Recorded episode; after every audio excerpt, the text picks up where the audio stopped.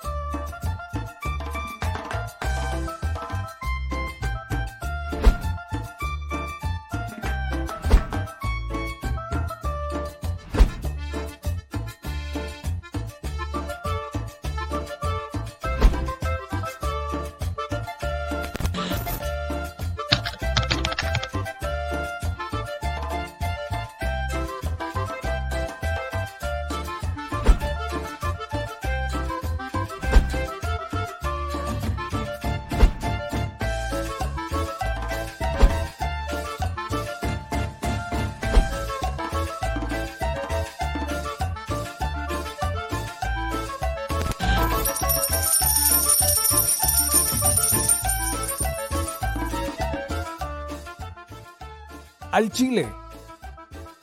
Recuerda que una forma de apoyar nuestro proyecto e impulsarnos a generar más y mejor contenido es a través de los superchats en nuestras transmisiones en vivo.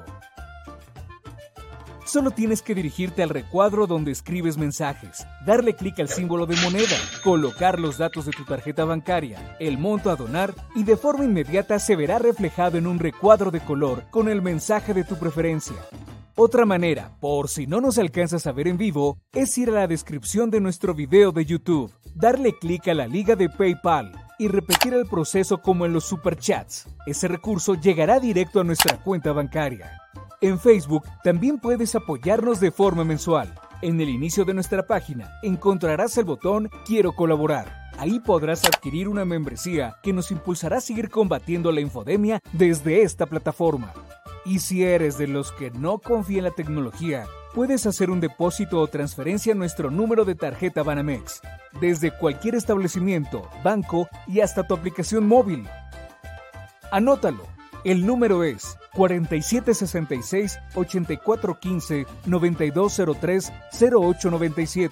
Recuerda, esto es completamente voluntario y es una forma de apoyar e involucrarte más con este proyecto independiente. Hazlo tuyo y comparte.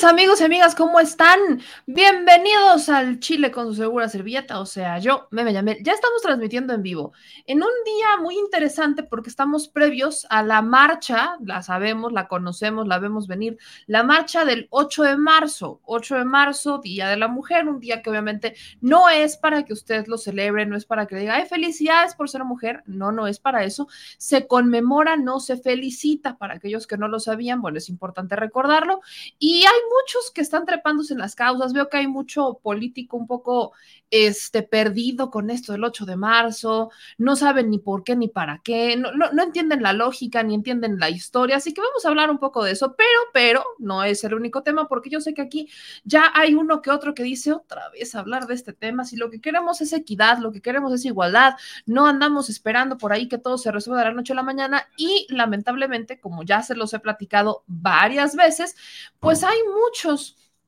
muchas y muchas personas que eh, sin entender la lógica, sin entender el por qué ni el para qué, están lastimando el movimiento. Un movimiento que lo único que por lo que lucha, por lo que lucha, es por una equidad y una igualdad. Yo, y lo saben, lo he dicho muchas veces, mi querida chilebanda, mis chilitos o mis solecitos de la mañana, saben, yo les he dicho que pues, personalmente yo creo que la lucha feminista es un tema de hombres y mujeres, no exclusivamente de mujeres. Respeto a aquellas personas que consideran que esto es exclusivo de mujeres. Yo no creo que sea así. Yo creo que si uno quiere ir por una igualdad de derechos y de obligaciones y de responsabilidades, tiene que incluir a los hombres. No podemos hacer lo que han hecho con nosotros. E incluso tenemos que decirlo, es como si el machismo fuera exclusivo de los hombres. Y no. Hay muchas mujeres por ahí que andan promoviendo el machismo. Ha sido parte de nuestra cultura, lamentablemente, lamentablemente, del mundo desde hace muchos años, el tema de los roles, el quién hace qué, la mujer a la casa, el hombre al trabajo, el hombre provee, la mujer se queda en la casa. Y esa cultura con la que hemos crecido es la que el origen del feminismo, porque son varias olas, y yo no comulgo con las más nuevas, eh, ha buscado derrocar, porque insisto con mi premisa de toda la vida con este asunto del feminismo y del machismo. ¿Cómo esperamos tener una igualdad? y una equidad en derechos si solamente queremos los derechos y no las obligaciones, ni las responsabilidades? ¿Cómo esperamos tener una verdadera equidad salarial, por ejemplo, si no involucramos más a los hombres en el rol de las familias? ¿Cómo esperamos ser sociedades más equitativas cuando una empresa decide pagarle más a un hombre porque sabe que va a sacrificar a la familia? mientras que es más complicado que una mujer lo haga. He ahí gran parte de estas premisas relacionadas con el feminismo y el machismo, que por supuesto podemos debatir siempre y cuando se hagan con respeto.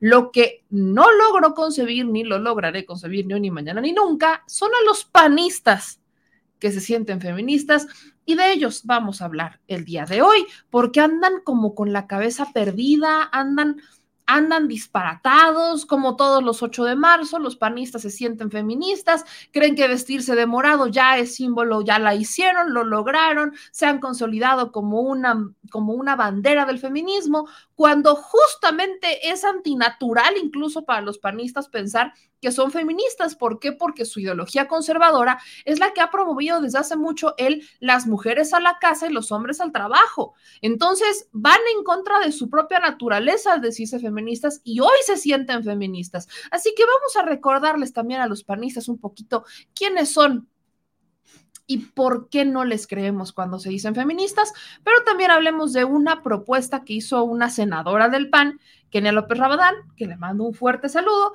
que yo creo que ahora sí, pues, ¿cómo podríamos decirlo? Se le fueron las cabras al monte.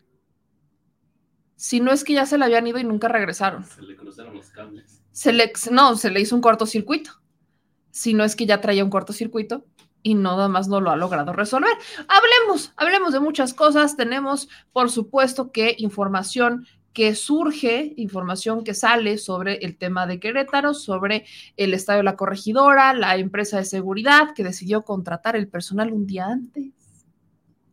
No, hombre, una verdadera belleza lo que tenemos para ustedes, así como un encuentro nacional de periodistas que ocurre este fin de semana en donde mi querido Jesús Lemus Diría la banda de Sin Censura dejó la víbora chillando y desató una cierta polémica dentro de este encuentro nacional de periodistas. Así que tenemos información, no se le olvide que es muy importante para nosotros que usted se suscriba, manitas arriba, que active la campanita y que deje sus comentarios aquí abajo porque la cosa se va a poner interesante. Y señor productor, ¿cómo está? Qué amable por usted por, por, acompañarnos el día de hoy. Bonito lunes Bonito lunes, bonito lunes a todos, señor productor, que este, no, no tiene nada más que decirle a la chilebanda, no sé, justificarse porque no va a estar media semana, no sé, algo así. Todavía no estoy seguro, ya ah, estás. Bueno, es que yo estoy, es que yo quiero adelantarme porque luego la audiencia te extraña y pues yo qué les voy a decir. o sea, la audiencia, señor productor, la audiencia, señor productor, la audiencia lo va a extrañar. No sabría decirle, señor productor, no sabría decirle.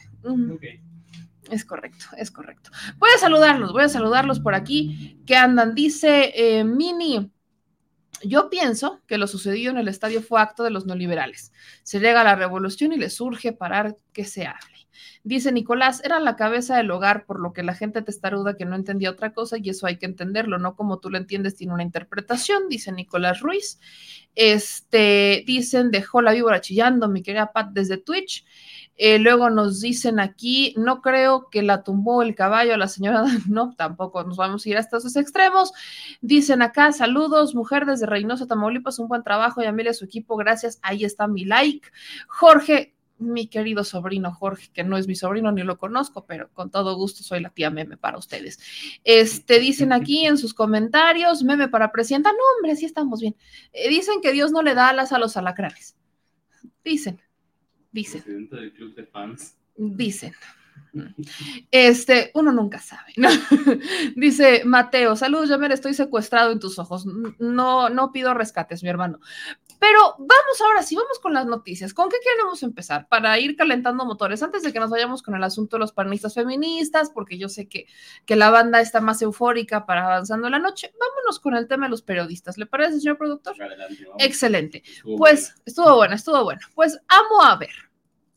Y déjenme aclaro la garganta, porque, a ver, mis niños, hubo un encuentro nacional de periodistas el sábado a mediodía en San Cristóbal de las Casas. Aquí está, de hecho les voy a poner el, el, cartel, ¿no? Para que lo vean, para que estemos todos en sintonía. Se da este encuentro nacional de periodistas, eh, obviamente fue un foro grande, de hecho tuvieron que cambiar la sede, y entre los que participan estuvo Mequeo Jesús Lemus, la Grillotina Política, eh, Guadalupe Lizárraga, Balbina Flores, y estuvo presente Alejandro Encinas. En la participación particular de Jesús Lemus, pues mi querido Jesús Lemus confirmó que un periodista cuando tiene enfrente al que critica, lo hace con pantalones. Porque Jesús Lemus ha estado cuestionando a el subsecretario Encinas por el tema del mecanismo. Y lo ha hecho desde sus foros, desde donde lo invitan, en sus espacios. Y lo hizo enfrente del mismísimo Encinas. La grillotina pide la renuncia de Irazoque, que es el que está a cargo del mecanismo, y recordemos que ambos han asegurado, y no son los únicos, que los dispositivos, la empresa que tiene contratada el mecanismo para dar estos botones de pánico y proveer ciertos servicios para protección de periodistas, según lo que ha publicado e investigado Miquel Jesús Lemus, está relacionada con Genaro García Luna. Esto es algo que el gobierno federal no ha dejado, no, no ha, no se ha cansado de desmentir. El propio subsecretario Encinas ha estado en la mañanera y ha dicho que no tienen información en donde ellos puedan confirmar que esto sea real, que no hay ningún indicio.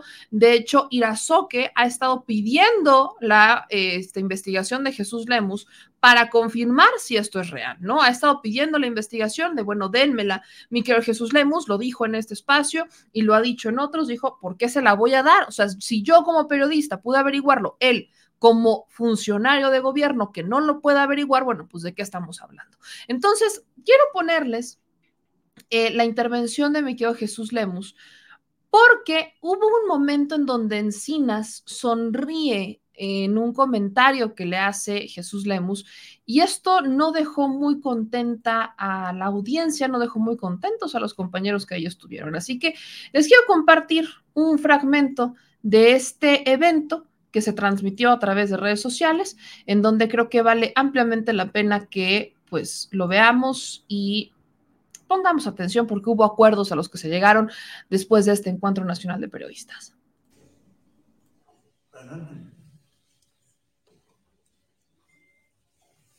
Buenas tardes, gracias por permitirme el uso de la palabra.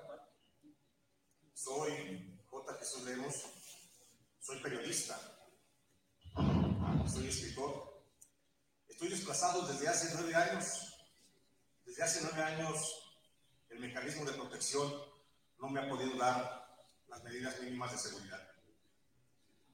Revisaron mi situación en, las juntas de gobierno, los organismos, dijeron que mi riesgo de muerte, de asesinato, era bajo. Ese es uno de los problemas principales que tenemos en México el periodismo hoy en México se encuentra boca bajeada. Y esto se debe a dos razones.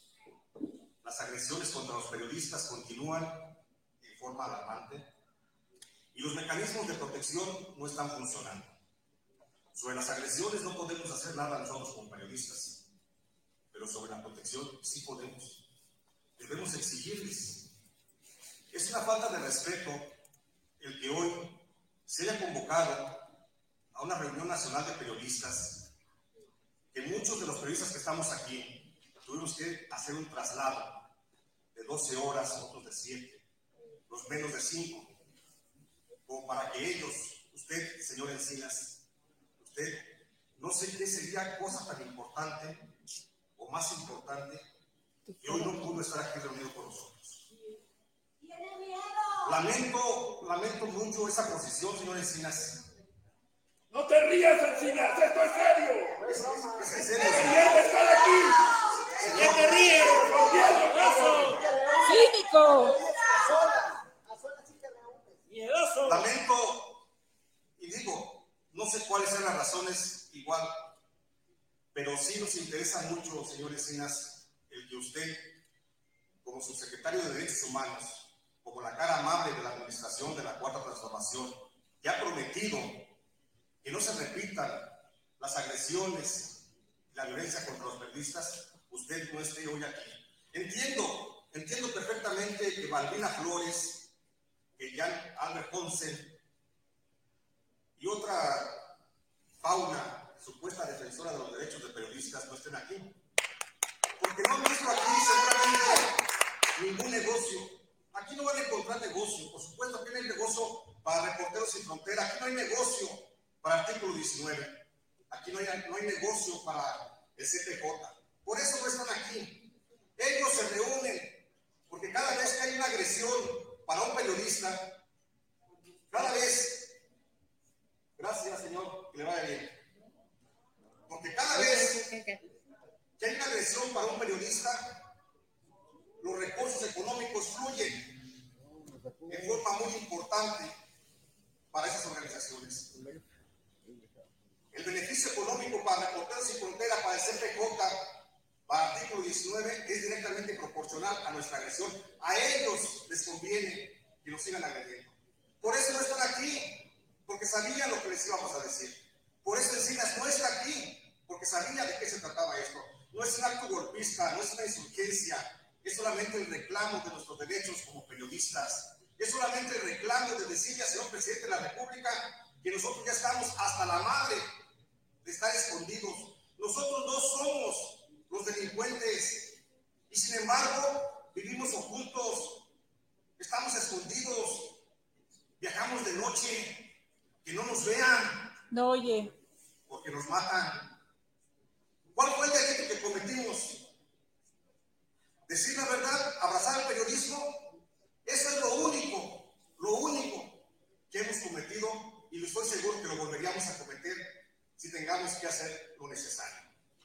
Lamento, la- lamento mucho que se nos haya convocado a esta reunión gustosamente y que estoy seguro lo hicieron con un mucho ánimo y mucha dedicación los organizadores del evento.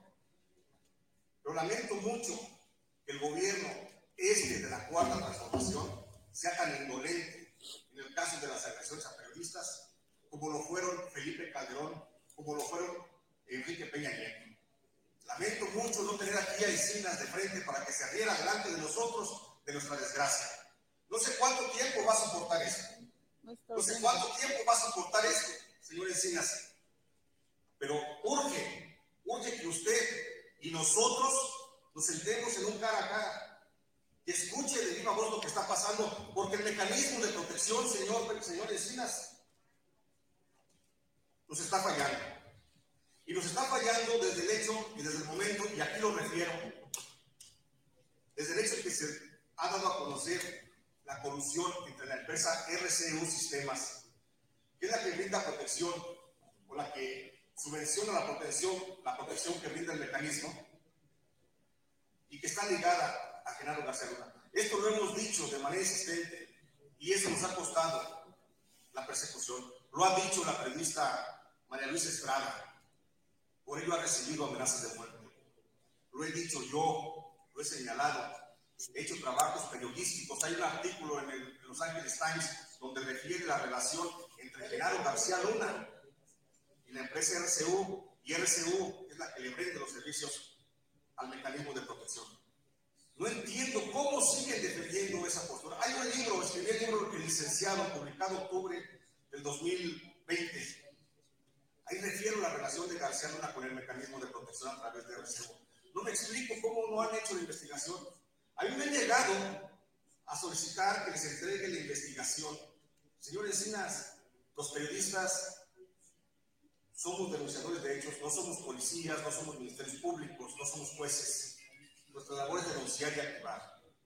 Si ustedes, como funcionarios, no se activan, no es culpa de nosotros. Exigimos, exigimos respuestas. El trabajo, el trabajo de denuncia que hizo María Luisa Estrada a señalar a RC sistema, lo respaldo yo con una investigación amplia. Y ahí está la documentación y allí está la investigación. Que tenga, que oiga y que tenga oídos. Yo simplemente me lamento el no poder decirle esto en la cara al señor subsecretario de Derechos Humanos. Estamos cansados, tenemos miedo, pero aún así no nos van a perseguir. Cierro con esto, cierro con esto diciendo que nuestro querido García Márquez dijo en una ocasión que el periodismo es la más bella profesión de todas las que hay, aunque se sufra como un perro. Nosotros no tenemos por qué sufrir como perros. Tenemos un derecho de Estado. Tenemos un Estado de derecho, perdón. Tenemos un mecanismo de protección. Solo necesitamos que nuestras autoridades, en las que yo todavía sigo confiando y sigo creyendo, nos atiendan, que vean lo que estamos viviendo, lo que estamos padeciendo, que sepan lo que es el exilio. Tenemos derecho al periodismo, por supuesto. Lo que no tenemos derecho es a sufrir como un perro. Muchas gracias.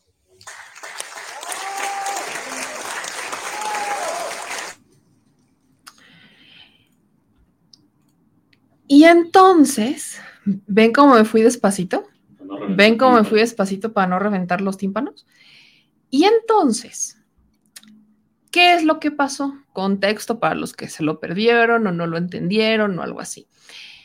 Eh, Jesús Lemus en este espacio dijo exactamente lo mismo que acaban de escuchar los que lo lograron escuchar en este foro. Se invita a Alejandro Encinas, se invita a otros periodistas y no van.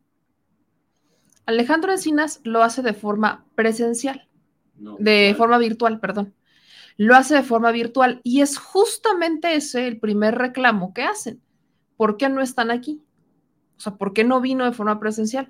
Porque Alejandro Encinas ha estado yendo de forma presencial a otros foros en Chihuahua, en Sonora. O sea, recordarán que están intentando cambiar el mecanismo, ¿no? Que quieren hacer modificaciones al mecanismo de protección a periodistas. Y la premisa de eso es que sean los estados quienes asuman la responsabilidad de cuidar a los periodistas de sus estados, que ya no sea algo que haga eh, el gobierno federal, sino que lo hagan primero los estados para entonces, para entonces voltear, o sea, responsabilizar al Estado por la protección del periodista. Y si algo le pasa a este periodista, entonces que el gobierno federal pueda actuar de forma inmediata en contra, o sea, imputar al gobierno del Estado por no haber este, protegido al periodista, ¿no? Esa es la premisa que quiere hacer esta modificación del gobierno federal sobre el mecanismo de protección. Yo personalmente considero que es bastante arriesgado. Entiendo la lógica, pero es literalmente dejarles a quienes sí están matando periodistas, que son los gobiernos, sobre todo municipales, la responsabilidad. La responsabilidad de cuidar al periodista es una moneda al aire. O sea, es una moneda al aire del decir, este, pues perfectamente podrían hacerlo o también podrían matarlo y voltear las cosas, como muchas veces lo hacen. Entonces, una moneda al aire creo que es bastante arriesgada la, este, la, la, idea del gobierno federal, ¿no? Entonces, Jesús Lemus participa en este foro al que no van de forma presencial, al que la autoridad a la que ha estado yendo a otros eventos de forma presencial no lo hace y por supuesto que le cuestiona y por supuesto que le critica. Y en un punto, Encinas se ve, o sea, se, logra ver que se ríe. Y las personas que asisten a este foro, como pudieron escuchar, porque si se escuchó con mucho, con mucha fuerza, se le van encima Encinas. Y le dicen, no se ría. O sea, es que esto no es de risa. No se ría. Y se le van encima Encinas. Obviamente esto no se ve a cuadro porque solamente están grabando al ponente. No se escucha, no se ve la cara de Encinas, pero todos los presentes se le van encima a Encinas. ¿Qué pasa después?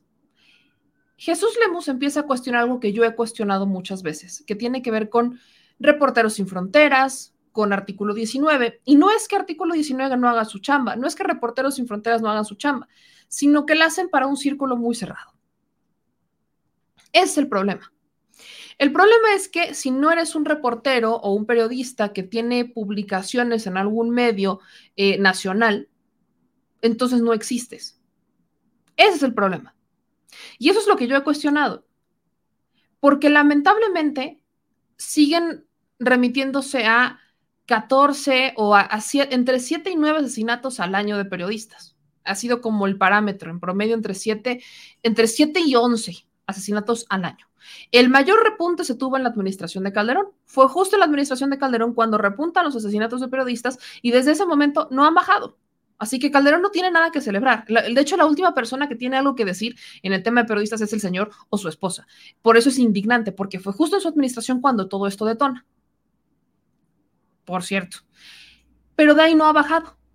Pero lamentablemente hay muchos otros este, periodistas, hay muchos otros reporteros que no trabajan para estas grandes fuentes internacionales, para estos eh, grandes medios nacionales o internacionales, que son los que les dan información para que el conductor haga, o sea, la mesa de noticias haga la nota, etcétera. Hay muchos que no trabajan ahí, que están en peligro y que le han pasado de noche a artículo 19 y que le han pasado de noche a Reporteros sin Fronteras. Y ahí es cuando yo he dicho que el periodismo le ha fallado al propio periodismo. Porque ahora todos muy, yo soy Loret, yo no sé de dónde sacan el yo soy Loret, que por mi madre que no es cierto, porque ese señor es solamente un replicador. Tanto critica a los youtubers que él lleva años siendo un youtuber solamente que con paga en televisión, ahora ya como youtuber, pero lleva años como, como paga de televisión.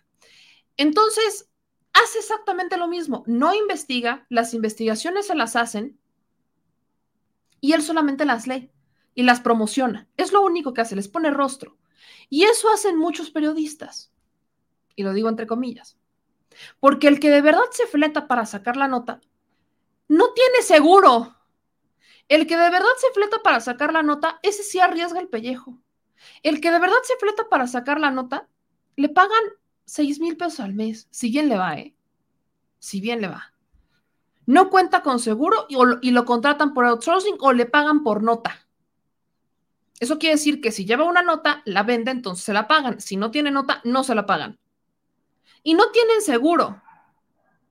¿Y cuándo han visto alguna, space en Twitter o algún foro para hablar y darle voz a ellos? ¿Cuándo lo han visto? ¿En qué momento lo han visto? Porque yo no lo he visto. Solamente cuando les agarran a un Loret de Mola o a una Azucena Uresti que tienen dinero y que tienen un pago y que tienen contratos, porque ellos sí tienen contratos. Entonces ellos tienen contratos y tienen seguro privado y probablemente tienen hasta chofer y ellos sí los quieren cuidar, pero al que va y le saca la nota para que ellos la puedan leer en sus programas, a ese no protegen.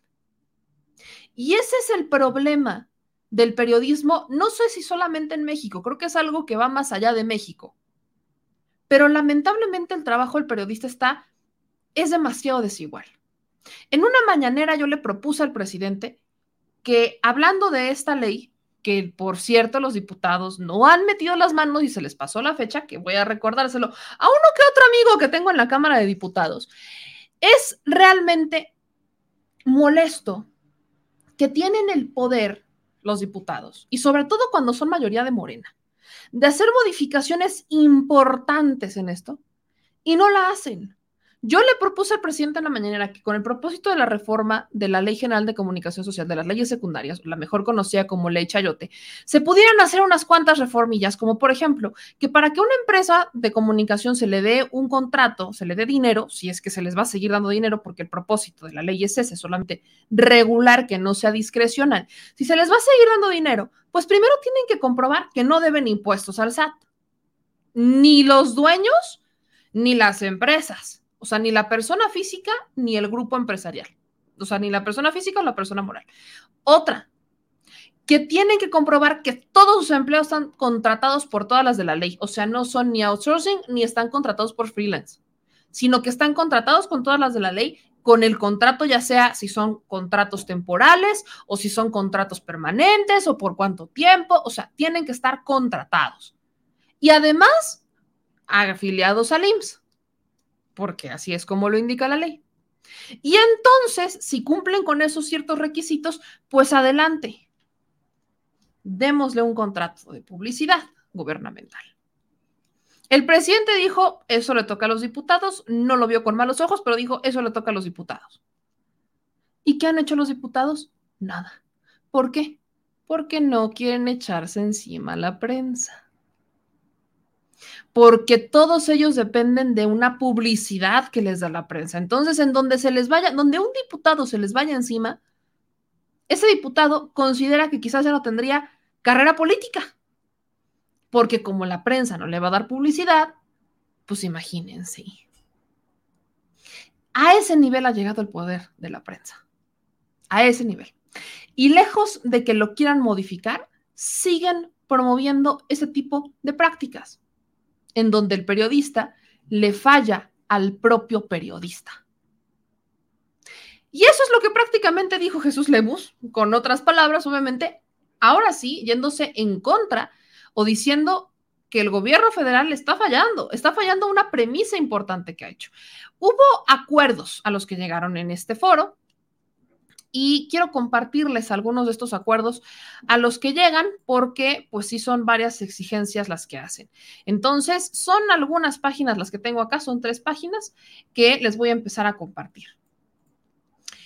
El primero, en la primera página, que es esta, dice ¿no? Que reunidos en la ciudad de San Cristóbal de las Casas, en este encuentro nacional de periodistas, por el respeto a la libertad de expresión, manifiestan que con profunda tristeza, mientras preparaban su encuentro, la lista de periodistas asesinados sigue creciendo. También mencionan que en pocas ocasiones, las, en no pocas ocasiones, la violencia contra periodistas se ha visto agravada consecuencia del crimen organizado. Identifican factores que inciden directamente en la violencia hacia periodistas, que es la ausencia, la ausencia de un ambiente de respeto para el ejercicio de la libertad de expresión generado por discursos que pretenden denostar la labor de periodistas, ausencia de contrataciones sin reconocer mínimos derechos laborales, que es lo que les mencionaba, además de una sistemática impunidad y falta de diligencia en la investigación y castigo a los responsables de las agresiones a periodistas. Yo en esta parte diría, aquí, aquí justamente diría, no todos somos iguales rescato esta parte. ¿Por qué? Porque hago una comparación con el caso y me, me, remito al de Miroslava Bridge. ¿Cuántos años han pasado desde el caso de Miroslava Bridge? ¿Fue en el 2017? 2017, si no estoy mal. Fue el, el tema de Miroslava fue en 2017. Y hasta apenas el año pasado estaban deteniendo a implicados en su caso. Eh, los casos que se han dado en este año ya tienen detenidos. No es lo mismo. No, hace cinco años fue lo de Miroslava Bridge. Y pasaron cinco, o sea, pasaron entre cuatro y cinco años para que empezaran a haber detenidos por el caso de Miroslava Bridge hace cinco años. Mientras que los casos que se tienen, que se han registrado en estas fechas, en este año, ya empezaron a tener detenidos. Por supuesto que hay una mayor difusión, hay una mayor transparencia con reserva de información por las líneas de investigación, pero se está informando constantemente. Entonces, yo sí creo que hay una diferencia muy clara. Otra, el tema de los discursos que pretenden denostar la labor de los periodistas, yo creo que hay periodistas que se han puesto sacos que no les quedan. Creo que hay periodistas que se han puesto sacos que no les quedan. Y yo creo que nosotros como ciudadanos tenemos que exigir un mejor periodismo. Tenemos que exigir que el periodista no diga, o sea, que porque le digan es que estás mintiendo, se siente estigmatizado. Perdón, si estás mintiendo y tú tienes pruebas de que el que miente es el gobierno, pues te paras y pides un derecho de réplica y dices, a ver, ¿quién está mintiendo? ¿Usted o yo? Yo no he visto, salvo el caso de Julio Astillero, salvo el caso de Julio Astillero, otro periodista que vaya a la mañanera a pedir un derecho de réplica o que solicite un derecho de réplica con los elementos en la mano de decir, hey, espérenme tantito, que las cosas no son como las están pintando. Y aquí vengo por mi derecho de réplica. No he visto otro más que el caso de Julio Estillero. Y punto. No, no he visto otro. No he visto a Loret, no he visto a Riva Palacio, no, no he visto ninguno de los, este, de, las, vaya, no, no he visto ninguno de los papas grandes del periodismo, como le quieran llamar, realmente haciendo un derecho de réplica. ¿Por qué? Porque no tienen los elementos. Punto. Entonces, en estas dos cosas, yo diría, creo que sí, creo que sí hay una diferencia, creo que sí una diferencia. Ahora, otra cosa, otra cosa que es importante mencionar acá es este segundo acuerdo al que llegan. Aquí dicen que no hay sonido. ¿Me pueden decir si hay sonido o no? Porque dicen que no hay sonido. ¿Sí hay sonido? Porque tengo dos, tres personas que dicen que no hay sonido. Sí, hay sonido. Que se cortó el sonido. Pues aquí la banda dice que sí. O están regresándose al video de Lemus y llegaron tarde. Yo creo que sí. Llegaron tarde, ¿verdad? Gracias, porque José dice que no tiene sonido, Edu- Eduardo dice que sí. Gracias a todos, porque la banda, avísenme, porque luego la banda dice no hay sonido, pero parece que llegaron tarde o estaban escuchando atrás. No sé qué show, dice que se corta el audio, dice Martín, pero hasta este momento creo que todo se escucha muy bien. Lo estás escuchando en YouTube, ¿verdad, productor? Muchas gracias, qué amable. Pero bueno, ahora, dicen que se va de manera intermitente. No se vaya a despegar del YouTube, señor productor, porque si no, aquí la banda se me va a colgar. Si dicen que están con el que si hay, no hay, si hay, no hay. Revisen sus celulares y quítense la cerilla, banda. Primer consejo del día. Revisen sus dispositivos y quítense la cerilla porque quizás también por problema pueda estar ahí. Quizás el problema pueda estar ahí. Pero bueno, me voy con el segundo punto, que es donde ya vienen todas las resoluciones este, que empiezan a plantear. Aquí dicen, exigen al Estado mexicano un informe puntual y completo de las investigaciones llevadas a cabo en cada uno de los crímenes cometidos en contra de periodistas, así también tener a los periodistas como personas con interés legítimo para conocer e intervenir en cada uno de los crímenes. Siento que esta parte de interés legítimo para intervenir no me convence. Porque la naturaleza propia del periodista no es la de ser lo más prudente posible.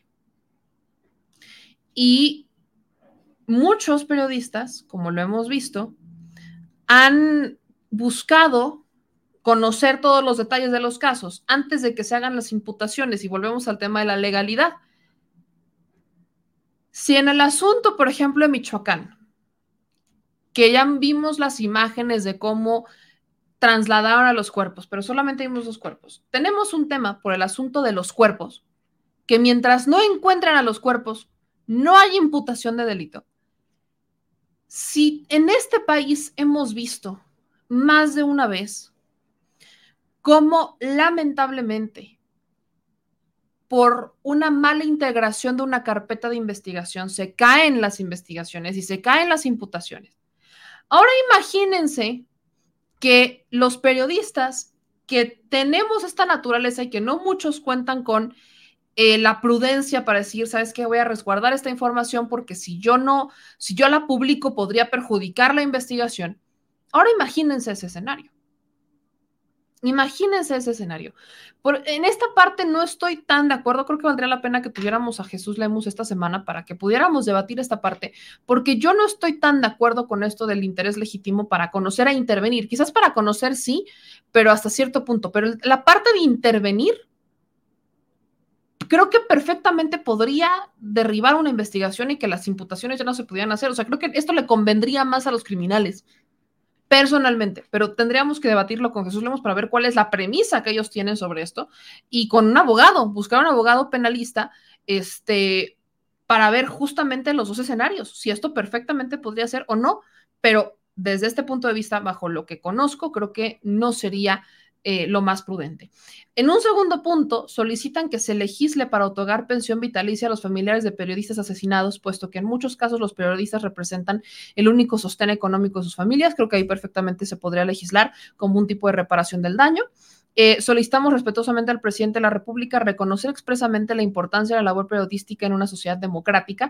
Eso es algo que ha hecho, solamente que también el presidente ha dicho que no todos son periodistas y creo que muchos, insisto, se han puesto sacos que no les quedan. Y en esta última página dice abstenerse de emitir comentarios que resten mérito a nuestra labor y nos ubiquen en un mayor estado de vulnerabilidad frente a los enemigos de la libertad de expresión.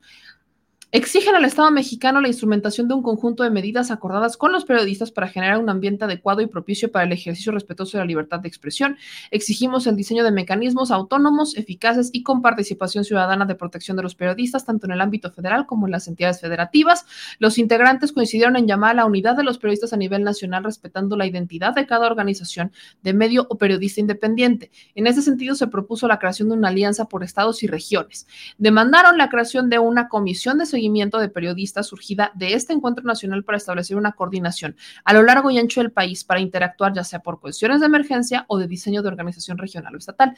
Exigieron la, la solución inmediata a la huelga de periodistas de Notimex como una medida de distensión contra el gremio periodístico crear un sistema de alerta inmediata de reacción o denuncia ante casos de emergencia y en relación a las investigaciones se demandó mayor perfeccionamiento en el personal capacitado de investigaciones ministeriales, así como en las fiscalías. Estoy totalmente de acuerdo prácticamente en el punto 10, o sea, creo que eso sí, eso sí es necesario, pero, pero, eh,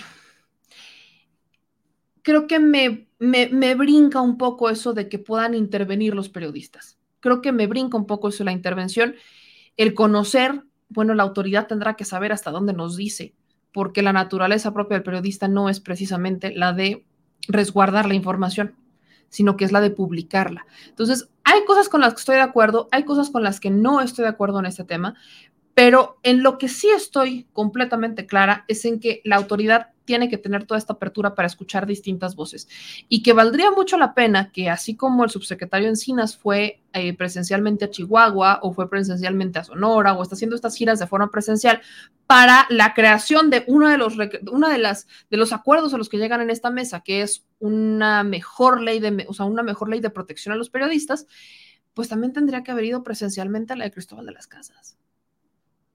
O sea, si no, definitivamente no están ahí para que le caigan bien a todos, no son monedita de oro. Habrá, habrá quienes no, los, no les caigan bien, habrá quienes los cuestionen.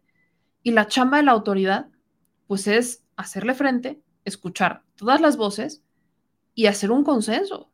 Esa es la chamba de la autoridad. Y lo que sí se le cuestiona a eh, Alejandro Encinas es que haya tomado esto como muy a la ligera, como que haya ido virtualmente a hacer un acto de presencia y que no lo haya tenido, no lo haya tomado con la... Eh, con el respeto, con la misma seriedad con la que ha tomado otros fotos, otros foros. Creo que definitivamente es esa parte es esa parte es es importante mencionarla. Creo que sí es, es importante hacer un poquito de mención en eso. Pero bueno. Ahora, en el siguiente tema que tenemos el día de hoy está el asunto de Querétaro. Vamos otra vez con Querétaro. Quiero hacer una actualización porque empieza a surgir en redes sociales una cartita, una cartita, una carta de contratación, una carta de contratación en donde, pues ahí vemos dónde estuvo el detalle, uno de los grandes detalles. Y aquí se las voy a poner en grande, porque este fue una solicitud de esta empresa GSE K9, en donde solicitan Grupo de Seguridad del ITK9. Le invita a formar parte de la seguridad de nuestro equipo Gallos Blancos de Querétaro. Eh, te esperamos este sábado 5 de marzo en el Estadio Corregidora, horario 11.30 am, en el estacionamiento 2, al lado de los vestidores de los jugadores. Requisitos, ser mayor de edad, INA original, vestimenta completamente en negro, no contar con antecedentes penales, se realiza antidoping. Nota, el pago es de 300 pesos al término del evento, hidratación corre por nuestra cuenta. Para mayor información, y ahí vienen los teléfonos. Y luego nos preguntamos, es que ¿por qué la seguridad no intervino? ¿Cómo iban a intervenir? No, sí intervinieron, pero como parte de la bronca. O sea, pero a, lo que hoy, ahorita, ahorita ponemos las fotos, pero o sea, ¿cómo esperamos que fueran a defender? Que fueran a defender, o que fueran a cuidar, o que fueran a... En contención. Ajá, ¿cómo, ¿cómo esperamos que fueran a contener la violencia. Exacto. Pues si fue un así como de, vente, te pago 300 varos, no va a pasar nada, ¿eh? No va a pasar nada. Es como decirle a tu compa, hoy me cuidas. Ajá, y te pago 300 varos. Disculpe, ¿qué? Disculpe, ¿cómo? No estaban capacitados, o sea, prácticamente es, no tienes nada que hacer y quieres 300 varos y ver el partido gratis y te doy y, y la hidratación. Corre por mi cuenta. Vente, Me No, suena así de, vente. ven, cuídame, yo pongo para las chelas. Es que prácticamente le están diciendo, ¿tienes algo que hacer el sábado? ¿No tienes nada que hacer? ¿Quieres 300 varitos? ¿Y yo te pago las chelas?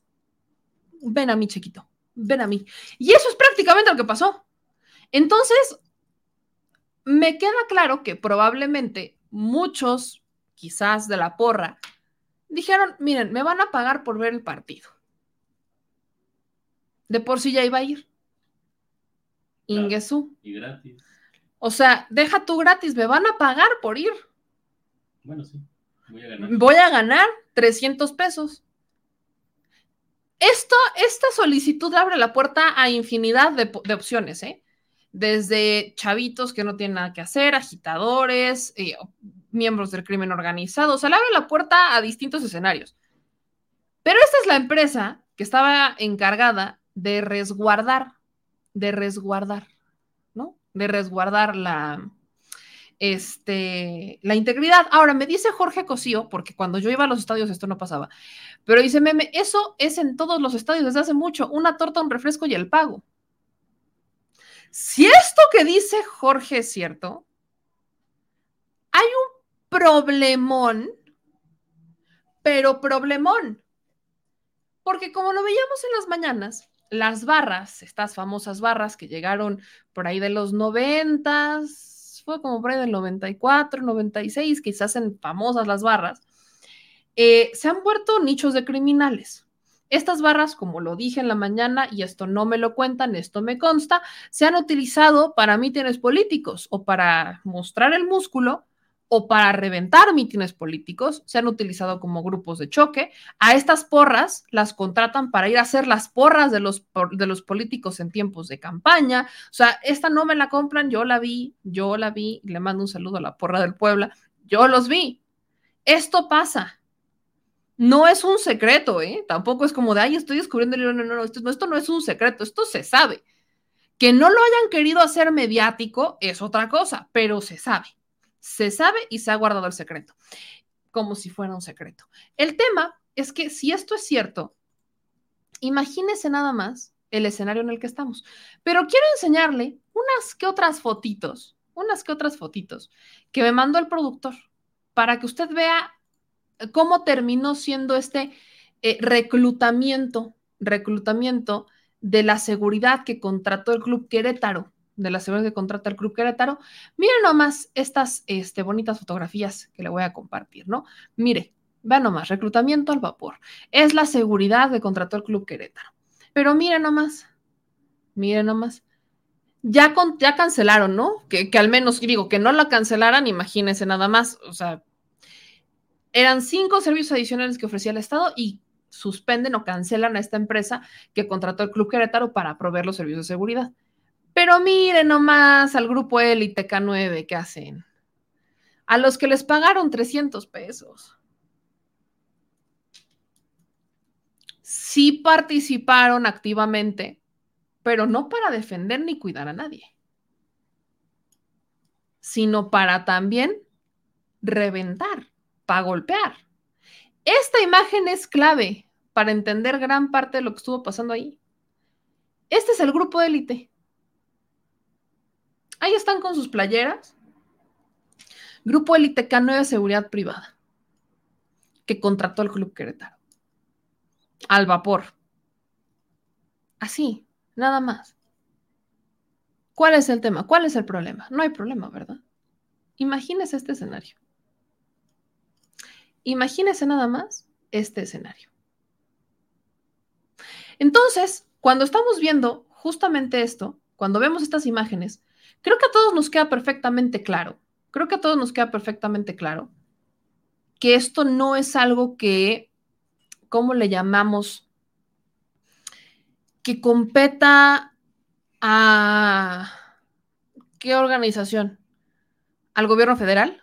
No, porque es una contratación que se hizo localmente, porque es algo que ocurrió dentro de un estado que es soberano, porque los estados son soberanos, ¿no, productor? Sí, tiene sus propias leyes. Tienen su propia constitución, tienen sus propias leyes, tienen sus propios diputados, son soberanos, Su propia policía. su propia policía municipal y estatal, ¿no? A la que se supone que le deben de invertir. No, no es algo que le competa al gobierno federal. Fue la contratación, además, la hicieron los privados, en un estado privado, en un estadio privado y en un estado soberano, una empresa privada o una asociación privada. Pero no faltó la panista que quiere desviar el tema épicamente. Épicamente lo quiere desviar así. Dejen ustedes 180, ella quiso ser 360, ir de ida y vuelta y así, 30, 30 veces. Que fue la senadora Kenia López Rabadán, que le está pidiendo a la CONADE, Ana Gabriela Guevara, que instale una comisión para prevenir la violencia en el deporte. Y si no lo hace, la van a citar a comparecer. Escuche usted, porque yo, miren, ¿quién soy yo para decírselos? Escuche usted lo que dijo Kenia López Rabadán nunca ha sesionado. Por supuesto, hacemos un llamado a la CONADE, pero sobre todo hacemos un llamado al gobierno federal para que esta comisión se instale, para que esta comisión genere garantías a lo largo y ancho del país a quienes asisten a los espacios públicos a poder apreciar algún deporte, en este caso el eh, fútbol, para que no esté en riesgo su familia, su persona, su integridad, para que esto que pasó en el Estadio Corregidora no se vuelva a repetir. Se ha hecho, se transparente la información, que se diga exactamente qué está pasando con las personas que están en el hospital, qué está pasando con las personas que sufrieron lesiones, qué está pasando con cada uno de los servidores públicos que debiendo de hacer su trabajo no lo hicieron. Y también qué está pasando con las ligas de fútbol a quienes claramente se les tiene que exigir un nuevo entendimiento. Esto ejemplifica que lo que, digamos, que lo establecido en la ley no se está llevando a cabo. Deseo manifestar nuestra total indignación y rechazo Vean esto. de los hechos violentos ocurridos este sábado pasado en el estadio de la Corregidora. Nuestra solidaridad con las personas que resultaron heridas. Estoy seguro que habrá un castigo ejemplar para las y los responsables y que no habrá impunidad. México no puede estar condenado a la violencia. O sea, a voz de los panistas, todo es culpa del gobierno federal. No les puse en la mañana un tuit de una usuaria de redes sociales que decía que no nos hagamos. Eran, eran los de Morena los que fueron a reventar el evento en Querétaro, al Estado Corregidora.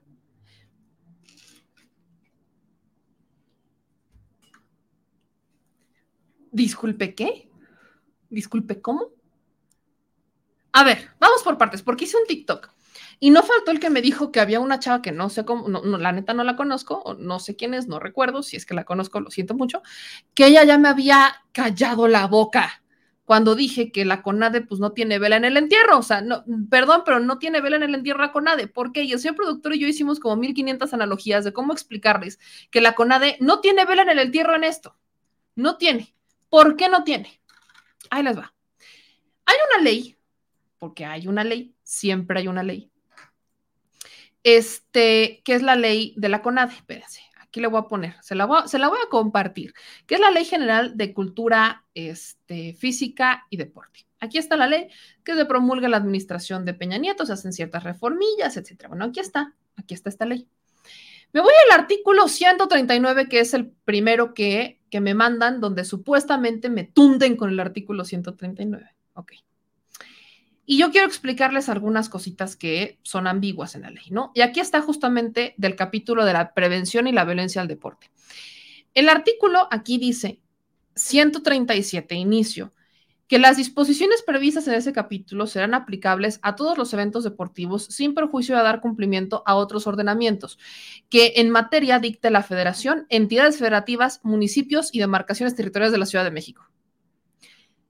La CONADE podrá asesorar en la materia, dentro del ámbito de su competencia, a los organizadores de los eventos deportivos cuando sí lo requieran. Me voy con el artículo 137. Me voy con el artículo 137. Las disposiciones de este capítulo van a ser aplicables sin perjuicio de dar cumplimiento a otros ordenamientos que dicte la federación, el gobierno del estado y los municipios. Pero la CONADE se limita a asesorar en la materia. O sea, no están obligados a hacer lo que diga la CONADE. La CONADE no investiga, la CONADE no es la responsable de dictar las medidas, la CONADE solamente asesora. Para efectos de esta ley, de manera enunciativa y no limitativa, por actos de conductas violentas o que incitan a la violencia se entienden los siguientes. Participación activa de los deportistas, exhibición de los eventos, etc. Y luego, aquí hablamos del artículo 139. Se crea la Comisión Especial contra la Violencia en el Deporte, que será la encargada de elaborar y conducir las políticas generales contra la violencia en el deporte. Es un órgano colegiado, y aquí entra de nuevo, ¿quiénes integran esta comisión? Las entidades federativas, los municipios y las demarcaciones territoriales de la Ciudad de México, Cultura Física y Deporte y asociaciones deportivas nacionales del COM, del COPAME, del CONDE, de las ligas profesionales y en su caso de las comisiones nacionales del deporte profesional. O sea, no es nada más como que la CONADE diga, ya llegué y se instala la comisión especial, sino que se tiene que instalar este órgano colegiado con los estados, con los municipios y con las asociaciones deportivas. ¿Ok? Ahora, en esta comisión pueden participar, eh, se va a establecer un reglamento y pueden participar entidades, de Administración Pública Federal, a fin de colaborar, apoyar y desarrollar planes y estudios que aporten eficacia en las acciones encaminadas en la prevención de la violencia en el deporte. ¿Ok? Ahora. Para la ejecución de los acuerdos, políticas y acciones que determine la comisión especial en cada entidad federativa, habrá una comisión local encabezada por el titular. O sea, hagan de cuenta que esta comisión especial la quiero comparar con el CIPINA. Se me antoja. Se me antoja comparar. Yo siempre quiero comparar todo con el CIPINA. Se me antoja compararla con el CIPINA. El CIPINA es este órgano encargado de vigilar que se, de vigilar que se otorguen y se velen por los derechos de los niños, niñas y los, y los adolescentes. No hace nada más que vigilar que todos cumplan con su chamba. Pero ¿quiénes los integran? Pues los que tienen que cumplir con su chamba. Entonces, ¿cómo vas tú, órgano, a decir, tú, Estado, la regaste cuando el Estado forma parte de la misma organización? ¿Cómo le vas a decir? ¿Voy a emitir un pronunciamiento en contra de mí mismo? ¿O cómo, cómo, cómo, cómo esperan que eso pase? Yo nunca he logrado entender este tipo de comisiones ni del CIPINA, por ejemplo, porque o estás adentro estás afuera, estás en medio. Y no puedes hacer nada en medio, porque te integran y te integran con voz y voto. Si te integraran solamente con voz y no voto, dices, ah, bueno, te voy a escuchar, te puedo escuchar, pero el que decide soy yo. Eso no pasa ahora. ¿Cuáles son las atribuciones de esta comisión especial? Promover e impulsar acciones de prevención contra la violencia y una cultura de paz en el deporte.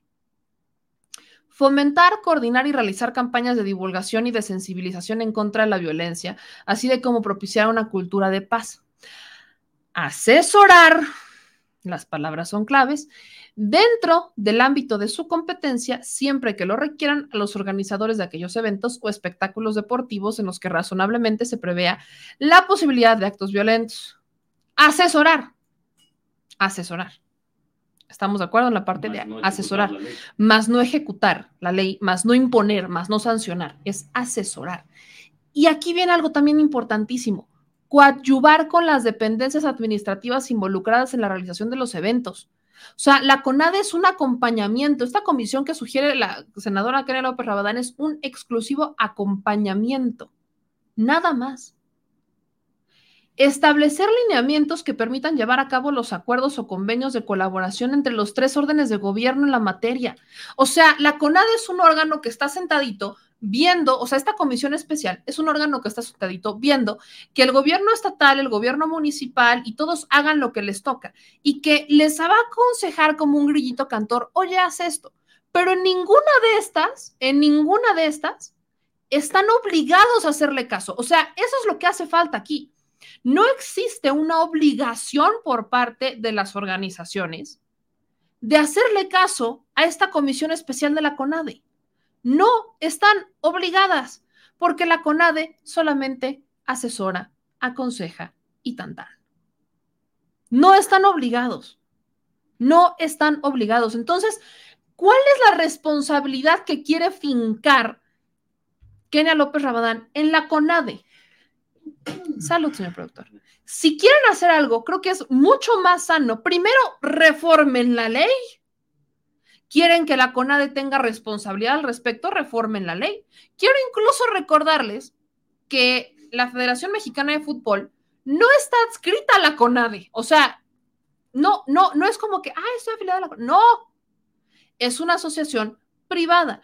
Pero bajo este artículo, bajo este código de la ley, bajo este capítulo de prevención a la violencia en el deporte, podría integrarse, porque justamente dice que puede integrarse.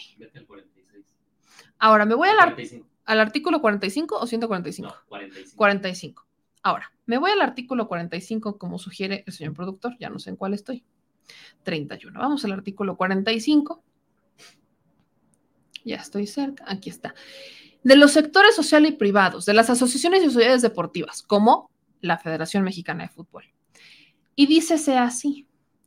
Serán registradas por la CONADE como sociedades deportivas las personas morales, cualquiera que sea su naturaleza jurídica, estructura o denominación, que conforme a su objetivo social promuevan, practiquen o contribuyan al desarrollo del deporte con fines preponderantemente económicos.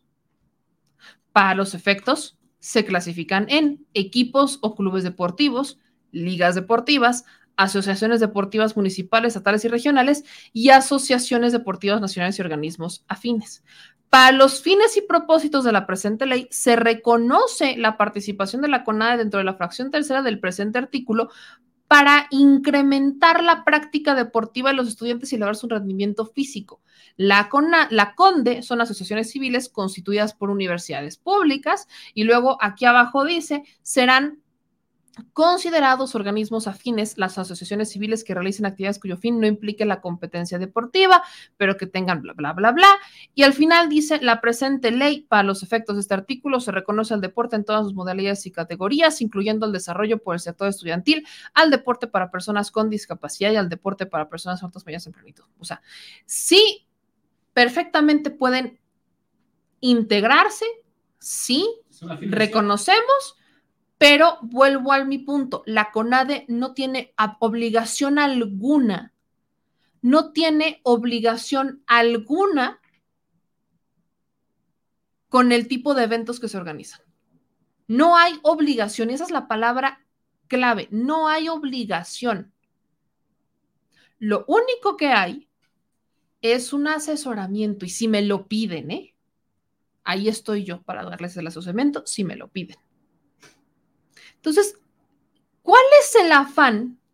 O sea, vaya, a este punto quiero incluso decirles, si Kenia López Rabadán quiere que la CONADE se haga responsable de esto, quiere decir que no confía ni siquiera en su propio gobernador que es panista. Porque el presidente justo dijo en la mañanera, no vamos a responsabilizar al gobierno de Querétaro por esto, ¿eh? Contrario a lo que hacen los panistas. Contrario a lo que hacen los panistas. Entonces, si el presidente, que para muchos perfectamente podría haber dicho, es que sabes que este es que es culpa del mal gobierno de Querétaro, lo pudo haber dicho y no lo dijo. El hecho de que Kenia López Rabadán, que es panista, es el partido que gobierna Querétaro, prácticamente le quiere aventar la bolita al presidente, o en este caso a la CONADE. Quiere decir que no confía ni siquiera en su propio gobernador. Y si ni entre ellos confían, bueno, ¿qué esperan que hagamos los ciudadanos? ¿Qué esperan que hagamos los ciudadanos?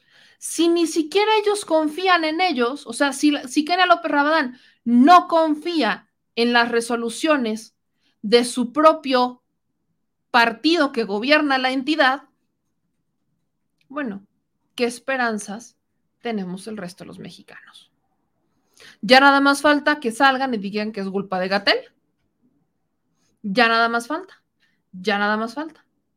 Ahí nada más se la dejo sobre la mesa, porque a esas alturas no me extraña que mañana, que es martes de la salud, digan que es culpa del COVID y que es culpa de Gatel, que el mal manejo de Gatel, por eso la gente se alocó en el estadio de, la corregidora en Querétaro y por eso todos se golpearon. O sea, ya nada más falta, ¿eh? O sea, y créame que no, lo suena descabellado, pero no lo siento descabellado. No lo siento descabellado. Entonces, tenga para que al menos lo analice un rato. Y hablando de panistas, quiero recordarles un video, un video que, creo que vale mucho la pena compartirles. Aprovechando que andan como muy en el feeling del feminismo los panistas, quiero recordarles con este video las varias razones por las cuales simplemente no podemos creer que un panista se diga feminista. Así que siéntense, si usted no lo sabía, si usted es panista, respire y le voy a refrescar un poquito la memoria con este gran video que creo que le hace falta, es, el video del recordatorio. Cuando usted crea que un panista es feminista, póngale este video. Hace falta.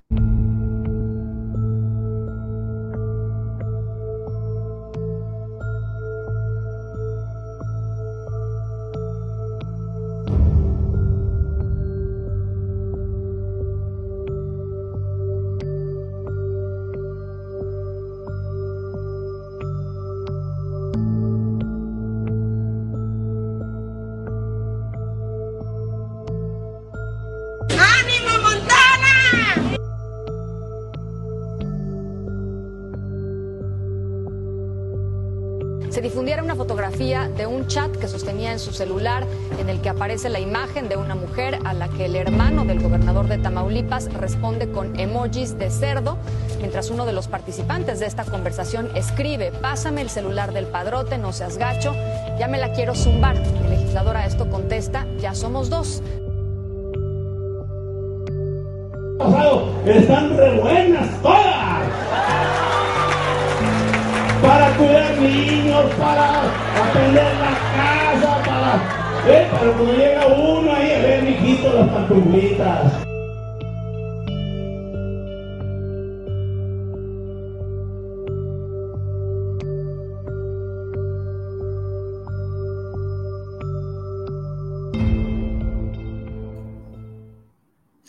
Ay, para que sigan diciendo que los panistas son feministas, ¿no? Digo, este, agradable manera de recordarles que no se cuelguen de lo que no conocen, porque, híjole, pasa, pasa cada cosa, pasa cada cosa que, bueno, ¿cómo les explico, mis niños? ¿Cómo les explico?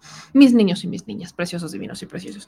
Y oigan, pues mañana, mañana sí nos vamos a ir a la marcha. Eh, ¿Por qué? Pues porque la quiero ir a grabar.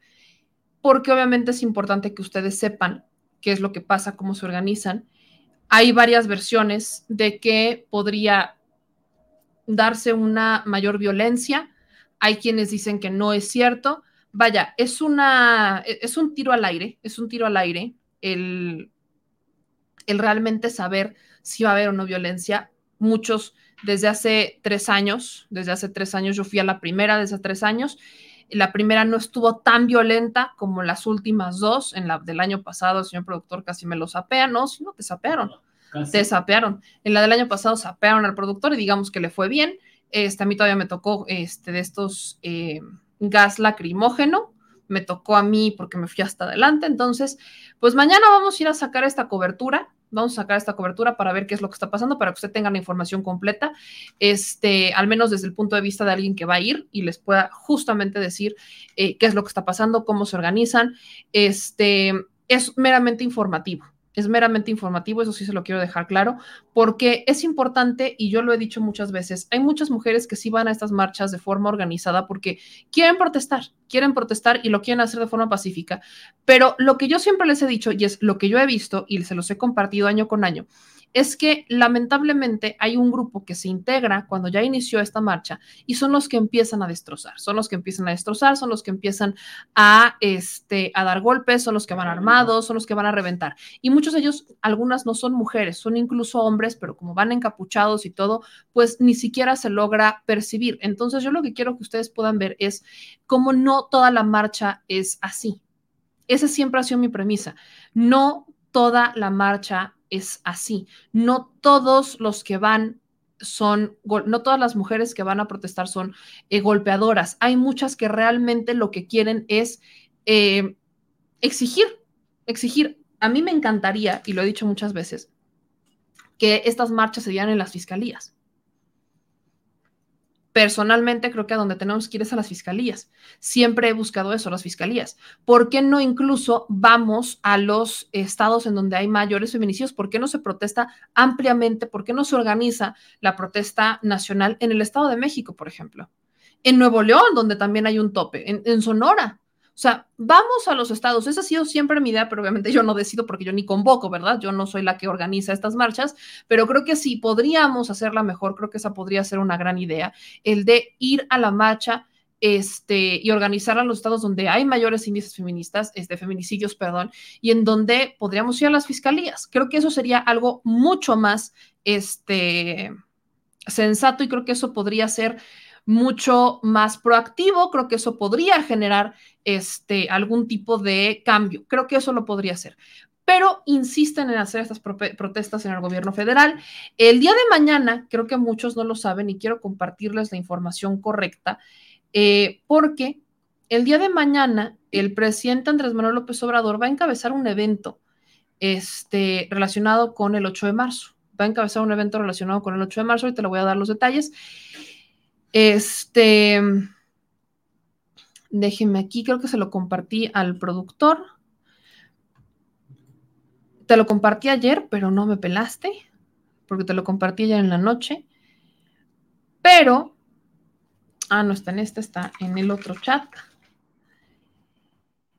El día de mañana, a las 10 de la mañana, el presidente va a encabezar un evento por el Día Internacional de las Mujeres este evento se llama Mujeres Líderes Transformando la Historia de México. Inicia a las 11 de la mañana, pero el registro va a empezar desde las 10 para reporteros, para sobre todo fotógrafos y camarógrafos. Va a haber un evento de Mujeres Líderes Transformando la Historia de México. Solamente van a poder entrar los este, fotógrafos y este, camarógrafos al evento y se va a estar transmitiendo por las redes oficiales del gobierno federal. Pero es importante decirles que el presidente sí va a estar encabezando un evento. Este en donde se va a hablar justamente sobre las mujeres que han transformado la historia de México. Hay algunos datos que incluso ofrece el gobierno federal sobre lo que se ha logrado en esa administración en materia de equidad laboral y les comparto estos, por ejemplo, eh, son cifras que otorga el gobierno. Dicen 6 de marzo del 2020 se publica un decreto para atender a las personas usuarias de la Profedet en casos de hostigamiento y acoso sexual laboral. Es una herramienta basada en los principios básicos de dignidad, defensa de las personas y la no revictimización. Los resultados del 2020-2022 es que 1.589 mujeres han sido orientadas y asesoradas jurídicamente por acoso y hostigamiento, el 22% por acoso, el 78% por hostigamiento. A través de la mediación se han resuelto 14 asuntos favorablemente, recuperando 565 mil 108 pesos a favor de las trabajadoras. Se han representado jurídicamente a cuatro mujeres, logrando una recuperación de 150 mil este, pesos. Eh, hay despidos injustificados por embarazo. Se han logrado 30 conciliaciones y 20 juicios y se han otorgado 630 orientaciones y asesorías. Y las empresas recibieron constancias de la NOM 025 de igualdad y no discriminación, que son 745 empresas. Ahora, estos son lo que se ha logrado en dos años por supuesto, y se lo puedo decir que creo que es poco. ¿Por qué? Porque yo creo que no hay muchas personas que sepan de estos labores. Y es a lo que me he referido muchas veces con el tema de la información. Es justamente a lo que me he referido. No hay, no, se divulga mucho sobre el tema de los resultados en materia de equidad laboral. No se le da mucha difusión. Y al no existir esta tan, al no existir tanta difusión al respecto, Es entonces que vemos como lamentablemente existe este vacío, porque tampoco los medios lo preguntan, no lo preguntan y solamente asumen y se van con los otros casos y no informan, no promueven los medios de comunicación. Y creo que aquí al gobierno, pues si le está pagando a los medios de comunicación, o sea, si le está dando algún tipo de recurso, creo que valdría mucho la pena que invirtiera justamente en hacer campañas sobre ese tema, sobre que las mujeres que están siendo acosadas laboralmente tienen una posibilidad y tienen una certeza, haría la Profedet, por ejemplo que tienen la posibilidad que se sientan seguras. Creo que se debería de invertir en campañas que promuevan que las mujeres puedan acudir, que sepan dónde están los centros de justicia que se están construyendo, los que ya están construidos, con quiénes pueden acudir, a dónde pueden ir a denunciar, que existan certezas, que incluso existan un ranking de los estados en donde más se ha hecho algo. Porque si esto es a nivel nacional, acuérdense que solamente a nivel nacional hay un pequeño, es, muy poquito lo que se puede hacer comparado con lo que se puede hacer en los estados y los municipios que es en donde más se tiene que trabajar. Entonces, desde este espacio, cada que recibimos esta información es que buscamos compartírsela para que no se generen estos vacíos informativos que han generado tanta desinformación al respecto. Entonces, estos son resultados que se han tenido. Por supuesto que resultan pocos, resultan pocos, pero yo le repito, ¿por qué? Pues yo creo que no hay mucha información, no hay muchas personas que se hayan realmente enterado al 100% de todo esto y por eso tampoco hay tantas denuncias, no hay una buena cultura de denuncia todavía, etcétera. Entonces, pues yo solamente le pongo esto sobre la mesa para que tenga una información con la cual debatir en sus casas el día de mañana y que estén pendientes porque vamos a estar haciendo transmisión en vivo este el día de mañana a las 4 está convocada, bueno, están convocadas de las tres y media, entonces pues en cuanto nosotros lleguemos, nos vamos a lanzar con transmisión en vivo y vamos a ver, me voy a llevar la pila, pues voy a ver cómo nos vamos a ir todos cargados para que podamos hacer esto. La marcha empieza a las 4, a las 4 es cuando está convocando, entonces, pues vamos a ver qué pasa. Vamos a ver qué pasa. Y en información que me preguntaban antes de irnos, eh, la Casa Blanca, hay un tema con Venezuela. ¿Cuál es la información que tenemos? La Casa Blanca dijo el, día de hoy eh, que una delegación de Estados Unidos estuvo conversaciones en Venezuela con el gobierno de Nicolás Maduro y el suministro de energía estuvo sobre la mesa, mientras Washington busca formas de reducir sus importaciones de petróleo ruso. El propósito del viaje que realizaron los funcionarios de la administración fue discutir una variedad de temas que incluyeron el tema energético, eh, seguridad energética, lo declara a periodistas la portavoz del gobierno Joe Biden, Jem Psaki. Eh, Biden sopesa aliviar sanciones a Venezuela para que pueda comenzar a producir más petróleo y venderlo en el mercado internacional. El movimiento tendría como objetivo reducir la dependencia global del petróleo ruso y aislarlo de uno de sus aliados claves en Sudamérica. Estados Unidos siempre detrás del petróleo. Pero, ¿qué no el petróleo ya no era importante? Pues no nos estuvieron diciendo tanto. Avísenle a los panistas porque qué tal que ahora Venezuela se vuelve su amigo. No, hombre, ya me imagino, ya me imagino a los panistas diciendo, Maduro, hermano, ya eres nuestro hermano. O sea, ya me los imagino, ya me los imagino. Con el perdón de Biden, entonces ya Nicolás Maduro se va a volver amigo de los panistas mexicanos. Ya no va a ser el enemigo público número uno o dos después de Cuba. ¿Cómo cambian las, cómo es que el petróleo cambia la percepción de todos ellos? Ya, ya no vamos a tener a los, eh, a los congresistas, a Ted Cruz, a, todos los panistas mexicanos, a los conservadores o a los del Vox, ya uno nunca sabe, diciendo que Maduro es el malo de la historia como siempre. Ya, ya no, ya no. ¿Por qué? Porque probablemente le va a estar dando petróleo a Estados Unidos. Pero eso sí, el petróleo ya es obsoleto, ¿no? El petróleo ya está súper obsoletísimo, ya quien lo quiere, fuchi caca. Petróleo, fuchi. Mm. Sí, claro, claro, seguramente.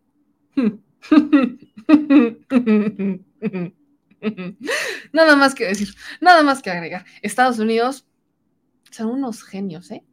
Genios, genios. Vamos a ver cómo reacciona Venezuela este, porque si algo no va a dejar Venezuela es que lo invadan, ¿verdad? Algo es que Venezuela, eso sí, no se lo va a permitir. Pero ya me imagino Venezuela, amigo de Estados Unidos. Ahora ya no van a decir que somos como Venezuela, quiero ver esas maromas panistas. La neta, sí estoy muy emocionada. Quiero ver esas maromas panistas. Venezuela, hermano, ya eres mexicano. Quiero verlo. Quiero ver a nuestros camaradas justificando a Nicolás Maduro. Quiero, quiero ver ese escenario. Pero bueno, qué bonita forma de terminar el día de hoy el programa, ¿no? Qué bonita. Qué bonita. Pero bueno, mis niños, ya nos vamos, ya nos vamos. Voy con algunos de sus comentarios. Dice, este, el pan es un chiste. Bueno, me queda claro. Este, dice, me vas a llevar. Pero malo, ¿no? ¿Qué pasó, mi Joe Sports? ¿Qué pasó? No me alcanzan las manos, hijo. No me alcanzan las manos. Este, ya quiero ver la cara de Cuadri. Ay, sí. Mm, estoy muy emocionada. Eh, Venezuela es comunista y hace negocios con los capitalistas yanquis. Es el fin del mundo. Eh, Johnny, la gente está muy loca. Chiste millennial. Este, dicen, no son genios, son aprovechados. Es ridículo mundial. Dicen aquí, cadena de oración, que Dios cuide y proteja a todos los reporteros que trabajan con ética y verdad, que nada los toque. Ay, mi querida Alejandra, te mando un abrazo. Este, luego nos dicen por acá, Estados Unidos autosancionó, ahora pide ayuda a Venezuela por gas y petróleo. Mm. Estados Unidos brillante, ¿verdad? Venezuela, hermana, dice, si Venezuela va, los panistas dirán, somos Cuba. Y después, bueno, si algo pasa con un asunto de medicina, si no sé qué, y con los doctores, entonces van a abrir las puertas a Cuba. Bien lo dice Eric, más pronto cae un hablador que un cojo. Nada más les digo, este, dicen acá, si lo quieren los corruptos, pero para ellos por eso tratan de decir fuchi al petróleo, dice Elena. Este, Dicen acá en sus comentarios, Estados Unidos mandó a Venezuela una misión diplomática. Es posible que quieran chantajear con la de Ucrania por levantarle las restricciones. Bueno, eso es obvio. Eh, la estrategia de seguridad pública debe ser mejorada. Ya llevamos muchas marchas violentas y sigue pasando sin prevención, ni corrección, ni castigo, dice Francisco Meléndez. Este, dice Meme que alguien le diga a Canallín qué pasó con los autos eléctricos. Si es cierto, ¿dónde está? Ya me veía yo con mi auto eléctrico que me iba a regalar Ricardo Anaya. Nunca llegó porque él los iba a comprar, ¿no? Digo, supongo. Ya somos Venezuela. Este, que vaya Jorge Ramos a Venezuela. No, no lo dejan entrar. Este, dicen, ¿y qué no decían que el petróleo no sirve? Digo, ¿dónde está la congruencia? Eh, dicen aquí en sus comentarios, entonces está bien si somos Venezuela, le va a dar chorrillo a la Raki. Deja tú a la Raki, a todos. Meme, ¿mañana vas a llevar tamales? No, no me alcanzan las manos para llevar tamales.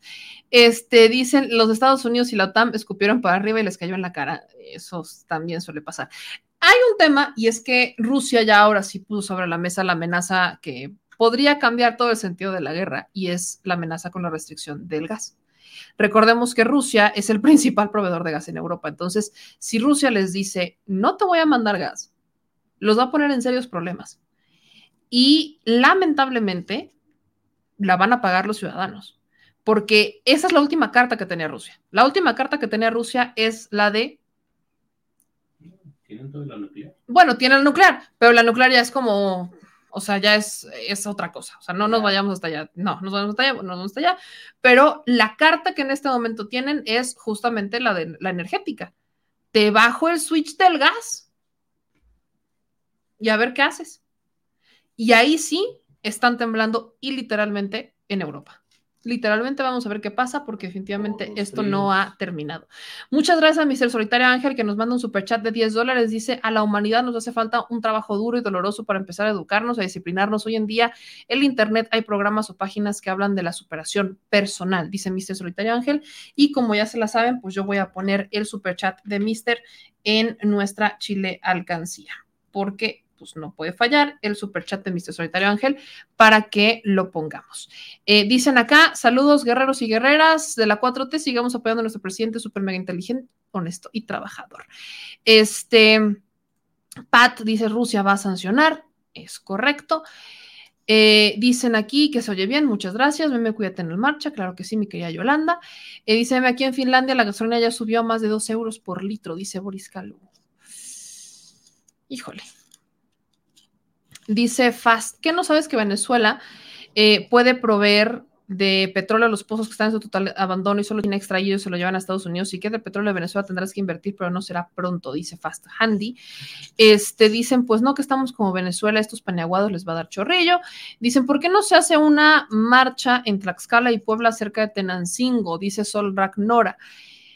Híjole, eh, es particularmente en Tenancingo, o sea, en Tlaxcala, no tanto en Puebla, pero eh, el asunto es que según las cifras que da, y eso es lo que a mí siempre me ha brincado, porque sabemos que ahí está la cuna de la trata, eh, supuestamente, supuestamente, pues no pasa nada, ya todos los indios están reducidísimos. No, no, no confío mucho en las cifras que dan al respecto, pero vale mucho la pena hacer una nota de cómo anda la trata en la cuna de la trata que es en Tlaxcala. Y aquí nos dicen en otros comentarios, voy con el último. Saludos desde Sonora a toda la chilebanda, mi querido Gorgonio. Y pues ya nos vamos, mi querido señor productor. Vamos a ver cómo nos va el día de mañana en la marcha. De todas formas, nos vemos en el tras de la mañanera, terminando la conferencia de prensa del presidente Andrés Manuel López Obrador en este espacio. No se me preocupen. Y ya después tendremos la transmisión en vivo desde la marcha. Este, vamos a ver qué pasa. Y les prometo que voy a terminar, pues vamos a terminar cansados, vamos a terminar cansados porque esta marcha ya sabemos que termina como hasta las 8 o 9 de la noche, porque se van, ya, bueno, ya, ya, la, ya la viví el año pasado, ya sé cómo, ya sé cómo está el, ya sé qué pasa, entonces me voy a ir con mis trencitas, yo me voy a ir, yo me voy a ir bien protegida, mis hermanos, porque me vuelva a entrar esa cosa en los ojos y yo voy a terminar chillando, entonces vamos a ver qué pasa el día de mañana.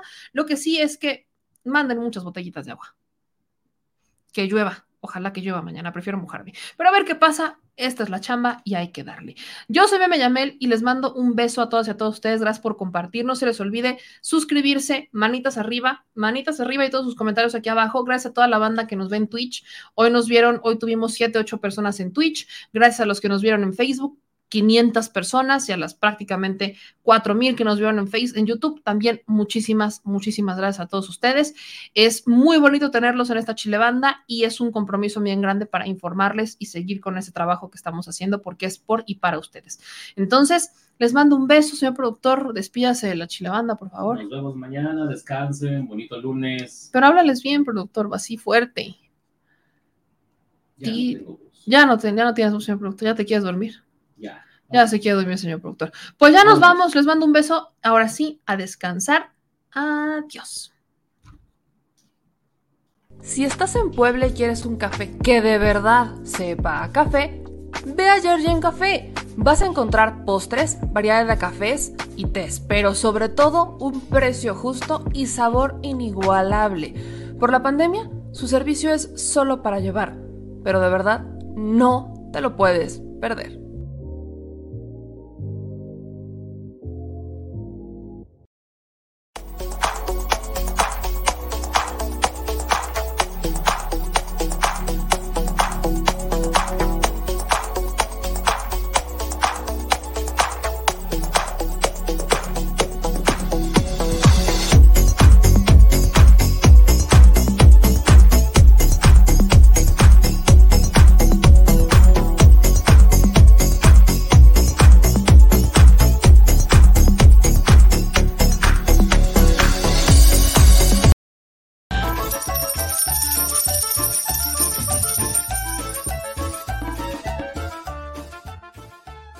Chile. Recuerda que una forma de apoyar nuestro proyecto e impulsarnos a generar más y mejor contenido es a través de los superchats en nuestras transmisiones en vivo.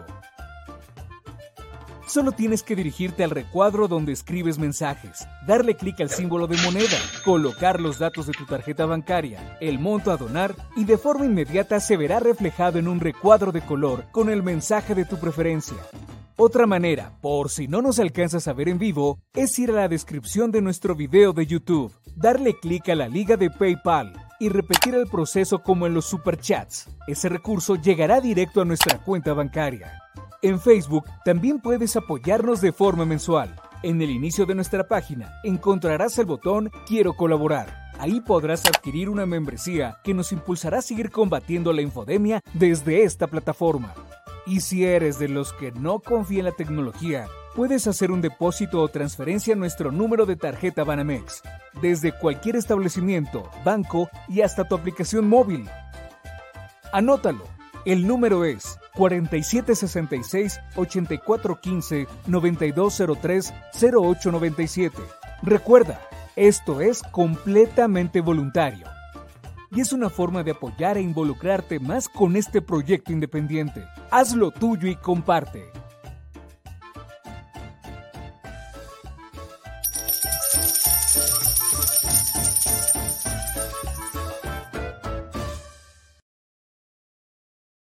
Al chile, la indiferencia es el peor enemigo de todos y más de los animales. Los últimos datos del INEGI señalan que en México existen cerca de 18 millones de perros y alrededor del 70% viven en las calles, es decir, casi 13 millones han sido abandonados, extraviados o nacieron en las calles. Esto posiciona a México como el primer país de América Latina con mayor índice de perros abandonados y también con mayor indiferencia al tema.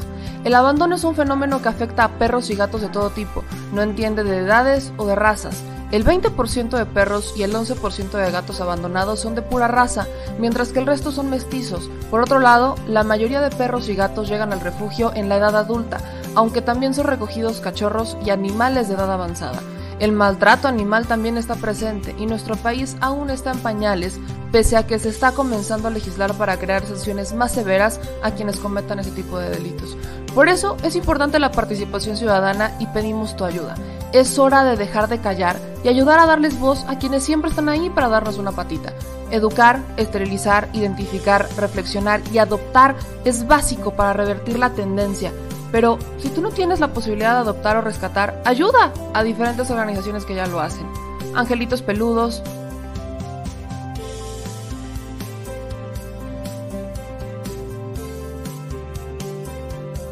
Amor sin raza.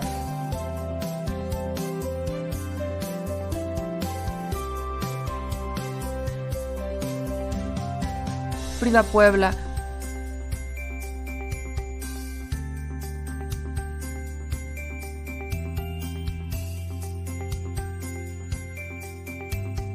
Rivera Rescue.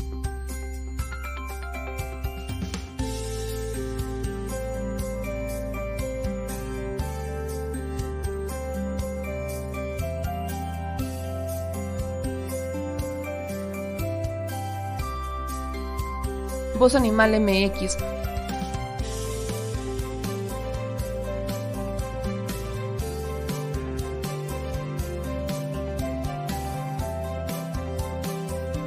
el albergue San Cristóbal,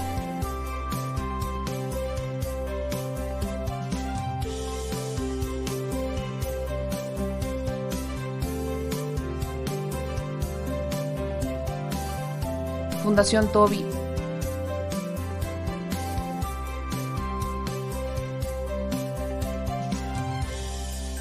O Patitas Invisibles son algunas de las organizaciones a las que constantemente donamos y apoyamos, pero no es suficiente. Ayúdanos a que sean más voces las que salven vidas. Sus patitas, de verdad, pueden salvar tu vida. Difunde y dona.